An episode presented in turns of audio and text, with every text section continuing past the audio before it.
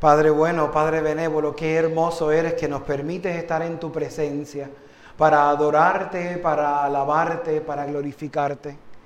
Ven con nosotros, Señor. Hazte presente en medio de nosotros. Escucha nuestras plegarias y permite que nuestro corazón se abra.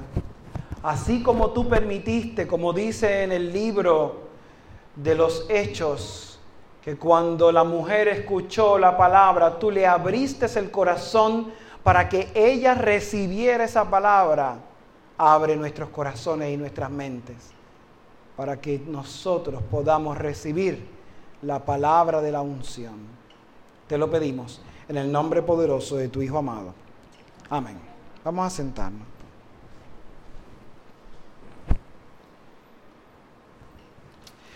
Para los que nos están escuchando, estamos leyendo, estamos meditando sobre la lectura de los Hechos, capítulo 16, versos 9 al 15. El Salmo es el 67. La segunda lectura está tomada del Apocalipsis, capítulo 21, verso 10, verso 22 y luego hasta el, hasta el capítulo 2, verso 5.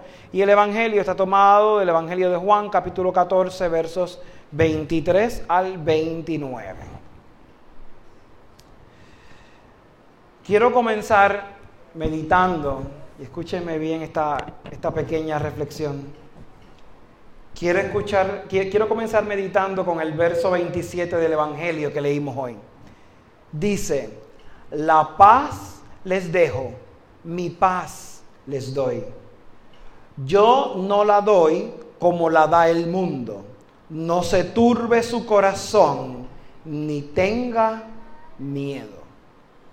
Cuando termine este sermón, yo espero que ese verso haya cobrado algún tipo de sentido en sus vidas, en este, esta meditación que vamos a llevar. Fíjense que durante mucho tiempo yo he hablado en los sermones sobre el tema del amor e insistentemente también he hablado en otros sermones sobre el tema de la paz. Perseguir las dos cosas tienen caminos idénticos y a la misma vez separados. Necesito primero perseguir el amor y como resultado tengo paz. No puedo tener paz si no tengo amor. Por eso Jesús constantemente enseñaba a sus discípulos el tema del amor y lo enseñaba con insistencia porque él mismo comprendía y nos los ha dejado ver en las escrituras que nosotros como seres humanos entender el concepto del amor es bien difícil porque tenemos muchas cosas que nos marcan. Y cuando digo que nos marcan es que nos invitan a no entender lo que es el amor. Así que el amor, como lo presenta Jesús, es algo bastante radical que todavía van dos mil años y nos cuesta trabajo entender qué de verdad significa el amor para nosotros. Quiero comenzar estableciendo que nosotros desarrollamos unas expectativas del amor y unas expectativas de la paz. Y voy a comenzar con el final, con la paz.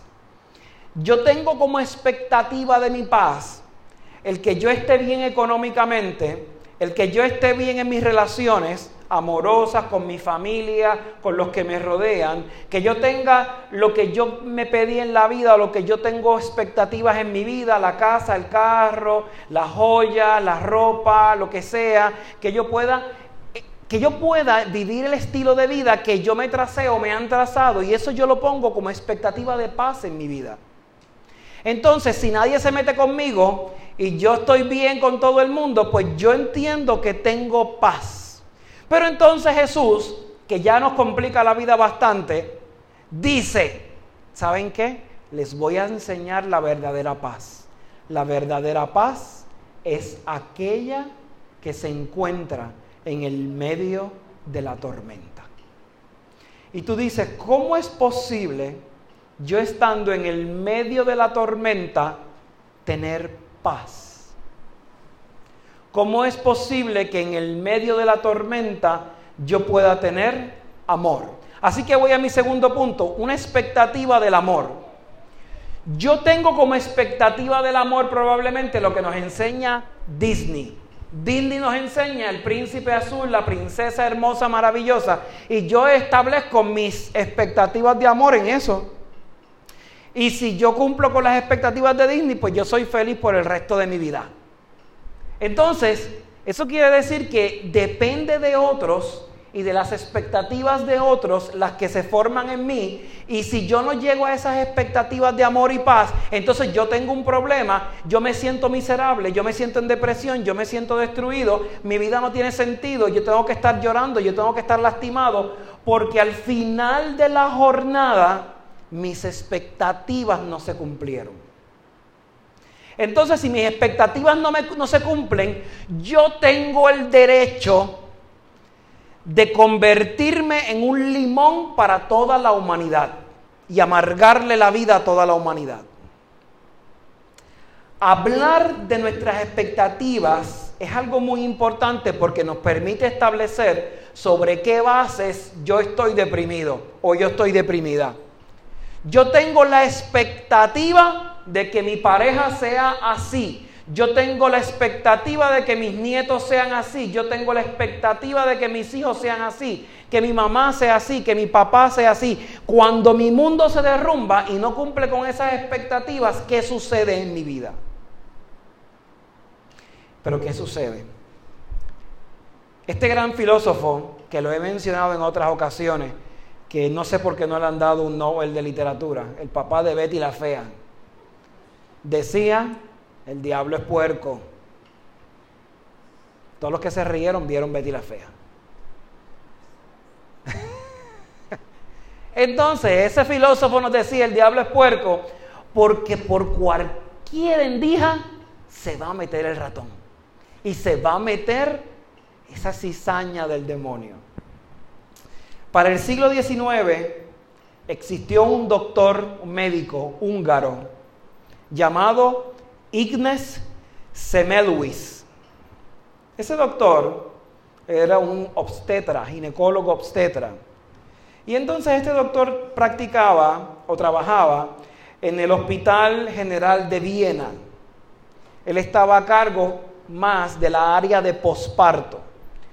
Sí intervenía en partos, pero él, aparte de ser obstetra en esa área, dirigía la porción de posparto. Escuche bien esta historia. Este doctor se enfrentó a la situación que de cada 10 mujeres que entraban a la sala de parto y luego a posparto, una moría. De cada 10, una moría. Así que eso es una tasa de mortandad bastante alta para un hospital. Así que si usted le dicen en el hospital de cada 10 mujeres que, que paren allí, una se muere, usted no va a ir al hospital porque ¿qué va a pasar? Se va a morir probablemente, tiene, una probabilidad muy alta. Así que la historia dice que hay mujeres que parían afuera en el hospital, eh, del hospital, para no tener que ser intervenidos por los doctores y solamente entraban para ver si el niño estaba bien. Más nada, porque no querían morir. O utilizaban las famosas comadronas, que están mujeres que se dedicaban a eso en sus casas. ¿Qué sucede? Este doctor dijo, caramba, pero ¿cómo es posible que eso ocurra? No tiene sentido. Entonces una vez, este doctor dijo, yo voy a investigar eso. Y en ese ejercicio de investigar eso, se fue a otros hospitales, trató de hacer un cernimiento, hizo lo que los médicos científicos hacen muy bien, arman todo este laboratorio.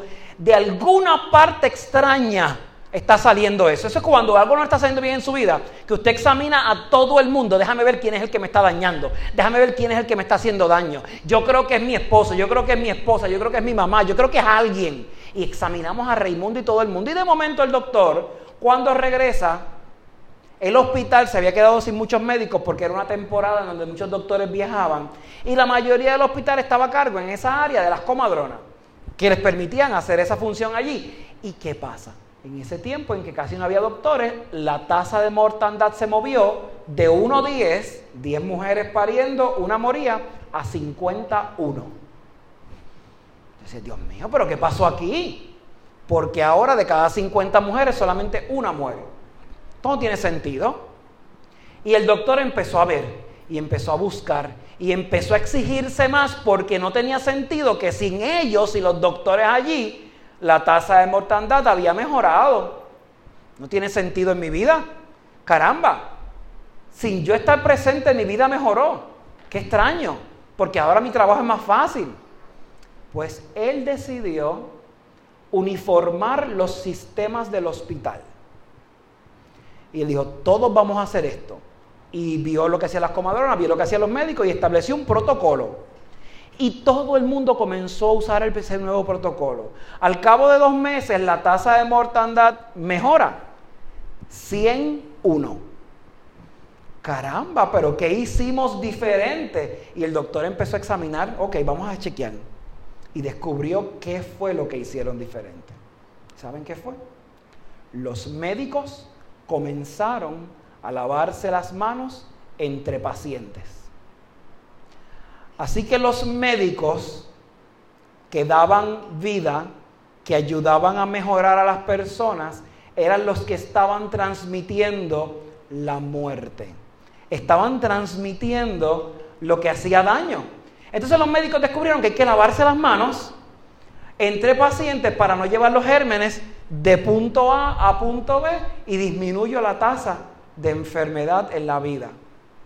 ¿Qué sucede? Nosotros en nuestras vidas buscamos muchos culpables. Buscamos muchos culpables porque nos gusta justificarnos, porque nos gusta ser las víctimas en nuestras vidas, porque nos gusta eso. Es dramático. Se parece a una novela de México, de Colombia, de Venezuela. Es dramático ver esta única experiencia en donde yo soy la víctima de mi propia vida.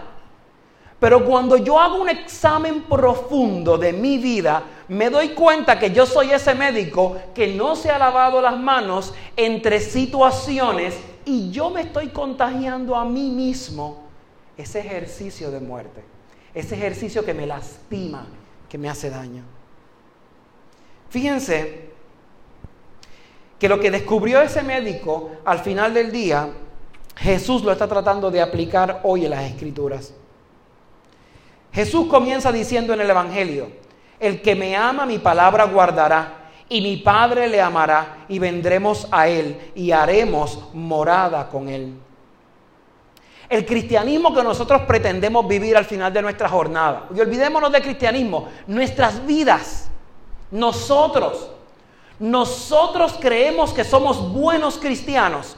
Si nos ponemos un crucifijo, si vamos a la iglesia, si hacemos esto, si hacemos lo otro, nosotros levantamos unos estándares y entonces Jesús nos está obligando a ver otros estándares diferentes.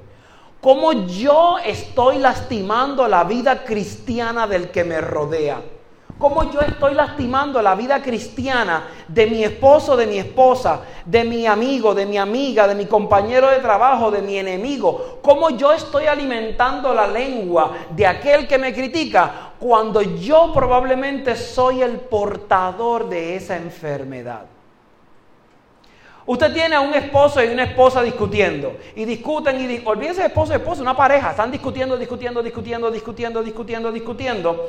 Y no paran de discutir porque uno tiene que ganar. Los dos no pueden ganar. Eso no existe en este planeta. Entonces, como uno tiene que ganar, el que más aguante en esa jornada va a vencer. Y el que se quite, perdió. Nada más esa mentalidad nos mete a nosotros en una caja bastante complicada. Lastima lo que es el ejercicio del cristianismo. Lastima lo que Jesús está tratando de proponer en nuestras vidas, de que de verdad yo tengo que amar.